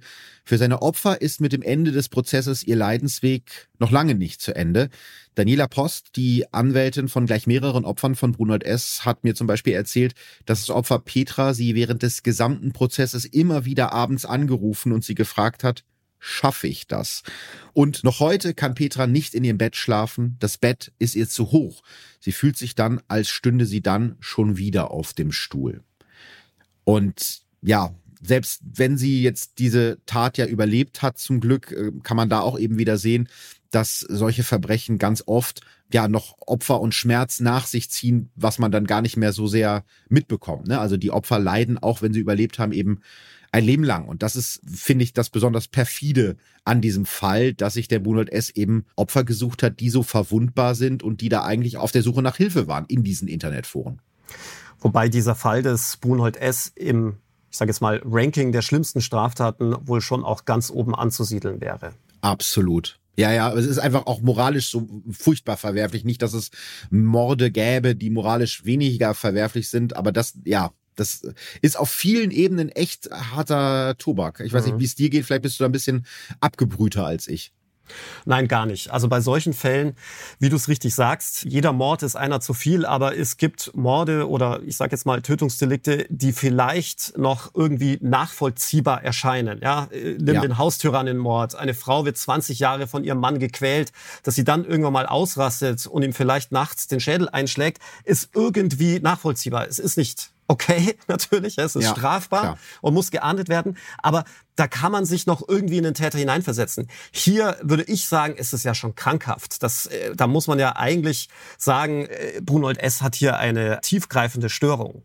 Das ist ja nicht mehr normal. Ich finde es auch so faszinierend, das hat sich aber in meinen Recherchen tatsächlich bestätigt, dass seine Frau und auch seine Tochter da gar nichts von mitbekommen haben, dass der denen gegenüber immer der nette Familienvater war. Und das ist ja, wenn man von außen drauf guckt, irgendwie so schwer vorstellbar, wenn er diese krankhaften sexuellen Fantasien hatte. Aber auf der anderen Seite habe ich das in meinen Recherchen schon öfter erlebt, dass wirklich die krassesten Täter ein ganz normales Leben führen, wo man von außen drauf guckt und denkt, ach, das ist der nette Nachbar von nebenan. Ist dir wahrscheinlich auch schon mal so gegangen, oder?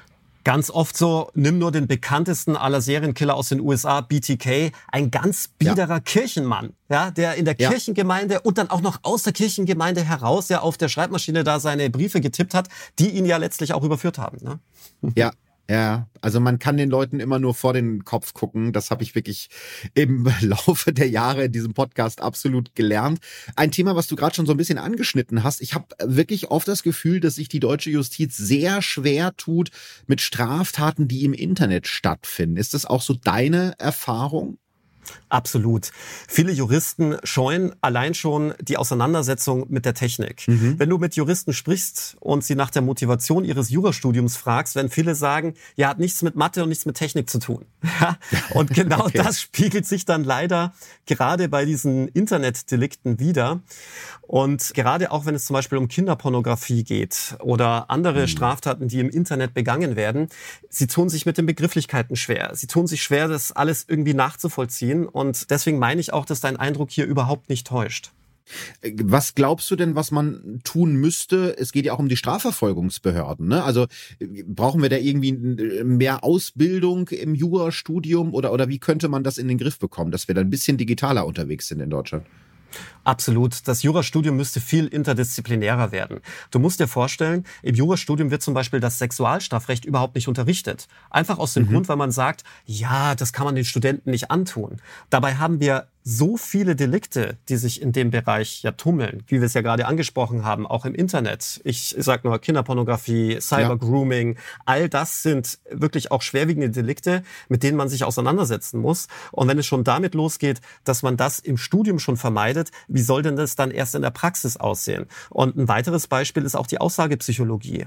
Rund 70 Prozent aller Gerichtsverfahren werden ausschließlich aufgrund von Zeugenaussagen verhandelt, weil es eben keine Beweise gibt. Die Welt ist ja. eben nicht so, wie sie uns in CSI hier weiß gemacht werden soll. Leider, was das angeht, ja. Hm. Eben. Und Thema Aussagepsychologie, wenn du zwei diametral entgegenstehende Aussagen hast, also der mutmaßliche Täter sagt, nein, ich war es nicht, das Opfer sagt, nö, er war's, und du hast keine Beweise, wem sollst du denn dann glauben? Und ja. die Richter die angehenden Richter und angehenden Staatsanwälte, aber auch genauso die Anwälte, die kriegen dieses Handwerkszeug im Studium nicht beigebracht. Und das ist für mich ein Unding. Mhm. Absolut. Also was, glaube ich, dazu kommt, wenn wir uns jetzt die Strafverfolgungsbehörden angucken, auch die sind ja technisch oft gar nicht in der Lage, mit solchen Informationen umzugehen. Ich übertreibe das jetzt mal ein bisschen, aber es gibt wahrscheinlich, also zumindest in meiner Vorstellung, noch Polizeidienststellen, wo auf der Schreibmaschine getippt wird. Also das ist jetzt ein bisschen überspitzt formuliert, aber auch da sind wir ja noch lange nicht da, wo wir hin müssten, oder? So überspitzt ist das gar nicht. Wenn du Jurdienst als Richter oder Staatsanwalt hast, also sprich Bereitschaftsdienst, den hast du dann meist eine Woche, dann musst du darüber entscheiden, ob zum Beispiel ein Haftbefehl erlassen wird oder du andere Maßnahmen ergreifen möchtest, per Fax entschieden. Da kriegst du ein Fax von der Polizei geschickt und schickst ein Fax zurück. Es ist unfassbar. Ja gut, das wissen wir ja spätestens seit der Corona-Pandemie, dass Fax immer noch sehr gerne genommen wird bei den Ämtern in Deutschland. Aber ja, traurig genug. Ich bin da komplett deiner Meinung. Da muss sich wirklich noch ganz, ganz viel ändern. Sehr, sehr spannende Einblicke, Alex. Ich habe zum Schluss noch eine Frage an dich, die ich eigentlich allen Gästen stelle, weil ich sie mir selber gar nicht so richtig beantworten kann. Was glaubst du, warum sind Menschen so fasziniert von Verbrechen? Also ich würde dir ja gerne noch eine Gegenfrage stellen und dich fragen, warum sind eigentlich 80 Prozent aller Männer Täter von Straftaten. Ne? Also wir haben nur 20 Prozent Frauen. Umgekehrt aber so etwa 80 Prozent aller Hörer von True Crime sind Frauen. Ne? Also das finde ich ganz interessant. Aber um deine Frage zu beantworten, es ist natürlich der Blick in Milieus, mit denen man selbst nichts zu tun hat. Mhm. Ich glaube, ganz vielen gefällt auch der Gedanke, in seinen eigenen vier Wänden sicher im Bett liegend zu sein und dann einfach mal so reinzuspitzen in diese kriminellen Milieus, ohne aber selbst davon tangiert zu sein. Ja. Und ich muss auch ganz ehrlich sagen, ich bin, glaube ich, selbst ein absoluter Hardcore-True Crime-Fan. Also mindestens seit meinem 15. Lebensjahr gucke ich Autopsy, Medical Detectives und wie diese ganzen Sendungen heißen, hat mich schon immer fasziniert. Okay, dann bin ich definitiv nicht alleine. Ich glaube auch, dass es ein Stück weit eben dieses in andere Wohnzimmer gucken, ne, was auch so Formate wie zum Beispiel das perfekte Dinner oder auch Shopping Queen so erfolgreich macht, ist ja gar nicht unbedingt, dass wir denen beim Kochen oder beim Einkaufen zugucken wollen, sondern dass wir wissen wollen, wie leben solche Leute eigentlich? Was haben die im Kleiderschrank? Was haben die im Kühlschrank? Und ja, ich glaube auch, dass das eine große Rolle spielt und ich denke eben auch dieser psychologische Faktor und das führt uns zu den weiblichen Hörerinnen, also ist zumindest mein Erklärungsansatz, dieses Verstehen wollen. Warum sind Sachen so? Warum handelt jemand so? Warum wird man zum Mörder? Gibt es vielleicht auch so Abzweigungen in meinem eigenen Leben, wo ich hätte falsch abbiegen können und wäre vielleicht dann auch irgendwann später auf der Anklagebank gelandet? Und ich glaube, dass das Fragen sind, mit denen sich Frauen schon häufiger auseinandersetzen als Männer, das ist zumindest die Erfahrung so aus meinem Freundeskreis, dass Frauen immer öfter fragen, warum ist das so, warum hat er das jetzt so gesagt? Und der Mann sagt es vielleicht einfach nur so als Faktum und die Frau überlegt, ah, da steckt irgendwas dahinter. Ich glaube, das macht auch einen großen Teil der Faszination aus. Und eben, wie du schon gesagt hast, statistisch gesehen ist es ja als Frau wesentlich eher wahrscheinlich, dass du Opfer eines Verbrechens wirst, als als Mann, je nachdem, um welche Verbrechen es sich handelt. Ne? Aber auch da habe ich ganz viele Nachrichten bekommen von Frauen, die gesagt haben, ich fühle mich besser vorbereitet, wenn ich True Crime Podcasts höre. Also das wäre eine Idee, auf die ich selber gar nicht gekommen wäre. Krass. Aber scheinbar ist es so, dass die sagen, naja, es nimmt mir ein bisschen die Angst, wenn ich weiß, was passieren könnte. Ja, also ein, ein sehr spannendes Thema und ich glaube, die Antwort auf die Frage gibt es am Ende des Tages sowieso nicht, aber ein Stückchen ist es ja eigentlich dann sowohl dein als auch mein Antrieb, das zu tun, was wir machen. Absolut. Wusstest du übrigens, dass führende Kriminalisten behaupten, dass jeder Mensch zum Mörder werden könnte? Ich kann mir das sehr gut vorstellen, tatsächlich. Also es kommt natürlich immer sehr stark auf die Umstände an. Du hast ja gerade schon diesen klassischen Fall Tyrannenmord angesprochen. Aber ja, natürlich. Also zum Mörder oder zum Totschläger, um jetzt mal juristisch spitzfindig zu sein. Ach, ich glaube beides. Okay. Ich, ich könnte für mich viele Mordmerkmale ausschließen. Ja. Habgier, Befriedigung des Geschlechtstriebes und wie sie alle heißen. Aber äh, denk mal an die niederen Beweggründe, zu denen zum Beispiel auch Eifersucht zählen oder Rache. Und da denke ich zum Beispiel an die Marianne Bachmeier, deren Kind ja. schwerst sexuell missbraucht wurde und dann getötet wurde. Dass du dann einen solchen Täter nach dem Leben trachtest, ist für mich schon nachvollziehbar. Ja, das stimmt. Aber das ist ja eben auch das, was immer so ein bisschen bei True Crime Podcasts oder auch bei Büchern oder bei generell der Beschäftigung damit so ein bisschen die Gratwanderung ist. Verstehen, aber nicht Verständnis ist ein ganz guter Satz, der einen da leiten soll. Es geht nicht darum zu sagen, ah, der Täter war so ein armer Willi, der hatte so ein schlechtes Leben und wurde in der Schule gemobbt und deswegen ist das alles okay. Aber ich glaube, es hilft uns schon, ein bisschen in diese Leute reinzugucken und zu überlegen, warum ist sowas passiert und wie kann man eventuell daraus Rückschlüsse ziehen, sowas in Zukunft zu vermeiden. Absolut, ja ein sehr, sehr spannendes Feld und du warst ein sehr spannender Gesprächspartner. Ich habe äh, einiges lernen dürfen heute und bin ganz froh, dass du dir die Zeit genommen hast. Vielen, vielen Dank. Philipp, es hat richtig Spaß gemacht und gerne wieder. Das kann ich nur zurückgeben. Dankeschön, Alex. Auf Wiederhören. Auf Wiederhören. Tschüss. Verbrechen von nebenan. True Crime aus der Nachbarschaft. Mehr Infos und Fotos zu unseren Fällen findet ihr auf unserer Facebook- und unserer Instagram-Seite. Audio Now.